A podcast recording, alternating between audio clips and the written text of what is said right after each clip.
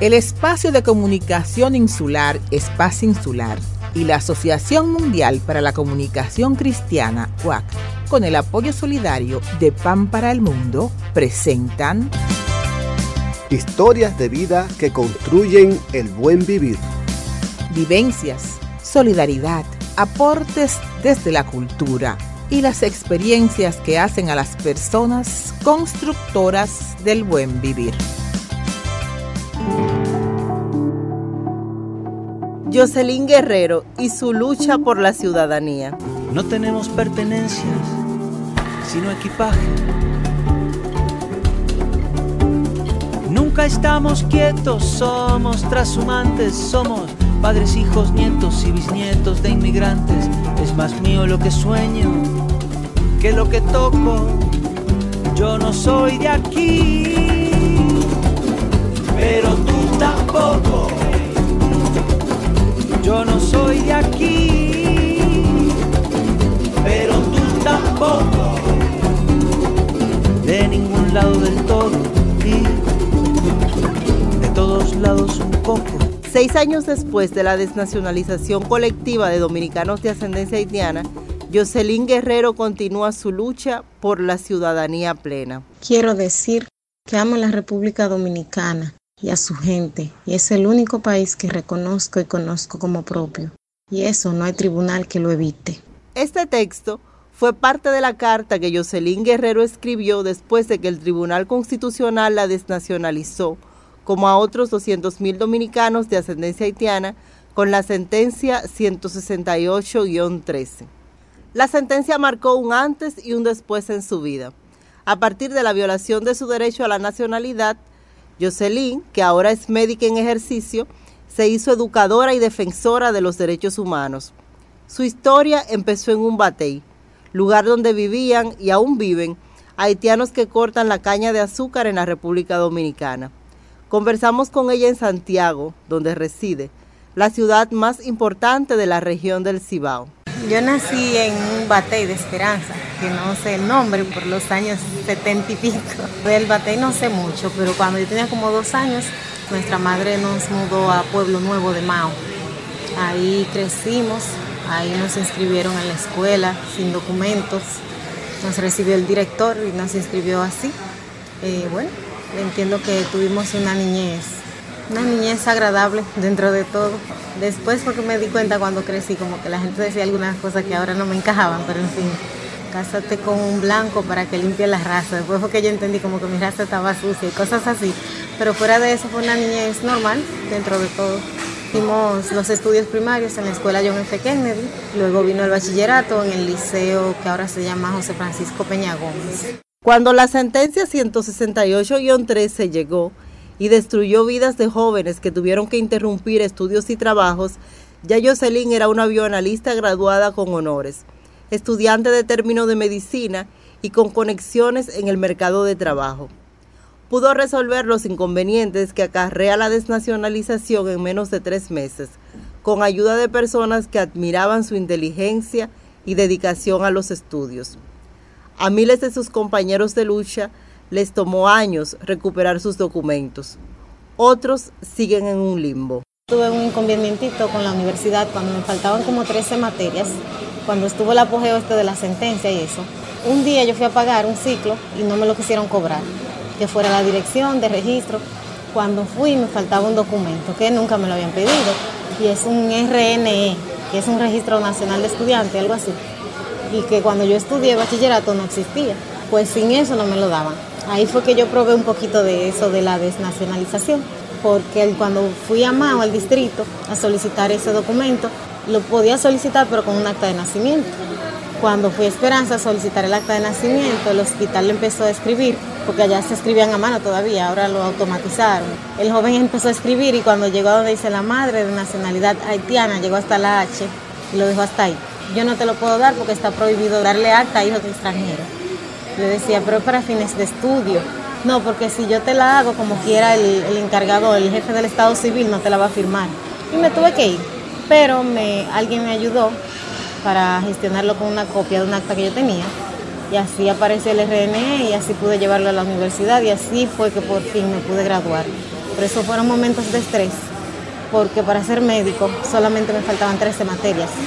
Y por un acto de nacimiento, por una cosa que no tiene nada que ver, yo, yo podía perder todo. Aún antes de saber que había sido afectada, Jocelyn empezó a involucrarse en la lucha por la nacionalidad. Yo saqué mucho de abajo. Cuando yo ni sabía lo que era la sentencia, en verdad. Porque si bien es cierto que la sentencia legalmente le quitaba la nacionalidad a los hijos de haitianos, eso se venía haciendo desde hace mucho. Porque mis hermanitos, que uno ahora tiene 26 años, cuando nació no le quisieron dar acta de nacimiento en Mao, había un oficial allá que no aceptaba hijos de haitianos. Cuando yo supe de la sentencia fue con un video de un grupo que se llama Eso no se hace, explicaba como con piedritas qué había pasado, qué había hecho la sentencia. Yo me involucré, incluso no pensando que yo tenía problemas, como yo tenía todos mis documentos, como que la realidad no me había golpeado del todo. Pero cuando vi ese video me motivé, entonces busqué la sentencia, me puse a estudiarla y incluso empecé a estudiar eh, la ley de migración, la ley de adopción, porque yo decía, bueno, si me quitan la nacionalidad, yo no me voy a casar con nadie que por una residencia, yo no voy a hacer una fila para pedir la nacionalidad que me han quitado y todo ese tipo de cosas, toda esa rabia que a uno le da. Entonces estudié la ley de migración, la ley de adopción, que yo iba a buscar a alguien de apellido guerrero porque yo no iba a perder mi identidad ni mi apellido que, que tengo y ese tipo de cosas, todo eso yo lo estudié. Entonces, un día me fui a Santo Domingo, ya Gerald me había buscado para hacer un video de Eso no se hace, que se llama Solidaridad con los dominicanos de ascendencia haitiana. Ahí vino lo que se llama el abrazo solidario.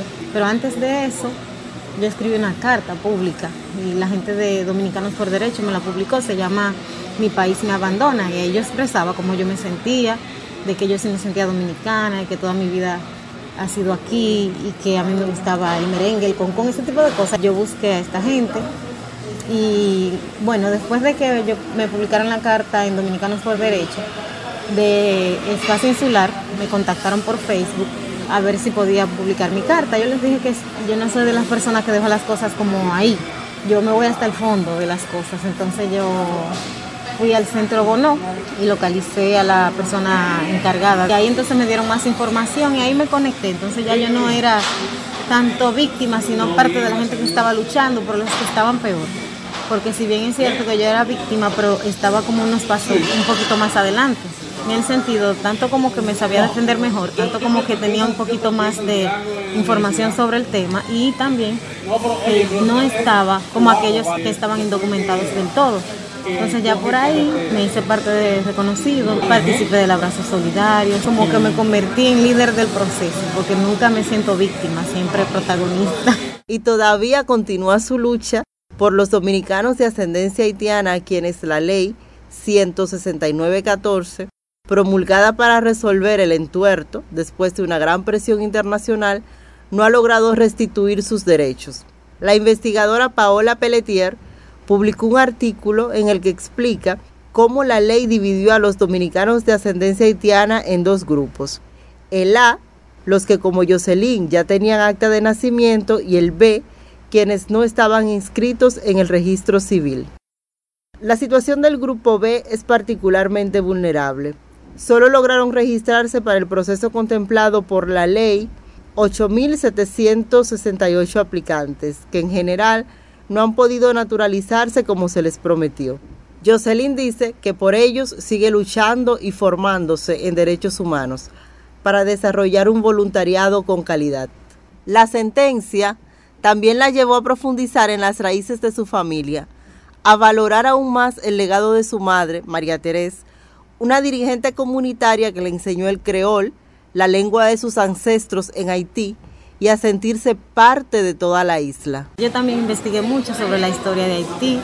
Ahí yo aprendí que esa sopa de uyama que mi mamá hacía los primeros de enero ya tenía un liderazgo allá en mi pueblo y siempre iba mucha gente el primero de enero a comerse esa sopa de llama, pero ella nunca nos dijo como para qué era y yo me crié creyendo que era por año nuevo.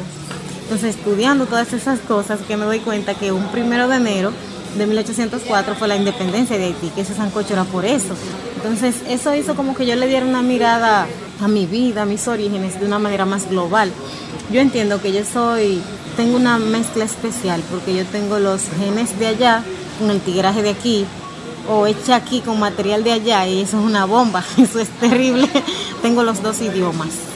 que para mí es una riqueza. Yo hablo creol y yo no puedo decir que mi creol es del bueno, pero entiendo y me entienden. Se ríen de vez en cuando, pero o que puedo decir que conozco tal comida de allá y también la de aquí, que puedo decir que tengo familia allá y familia aquí, entonces eso me hace ser habitante de la isla y no necesariamente de un solo lado.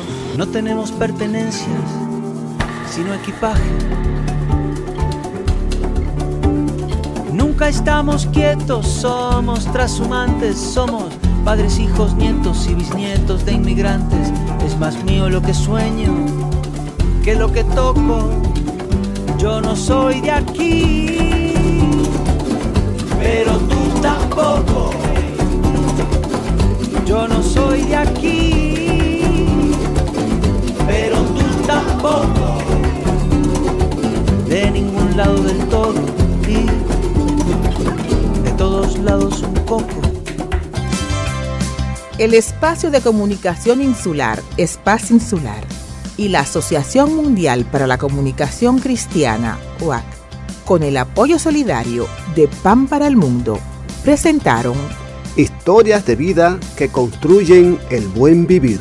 Producidas por la periodista Ariadne Méndez Félix para Espacio Insular. En el marco del proyecto Promoción de una cultura democrática y de cero tolerancia al racismo y la xenofobia en los medios de comunicación.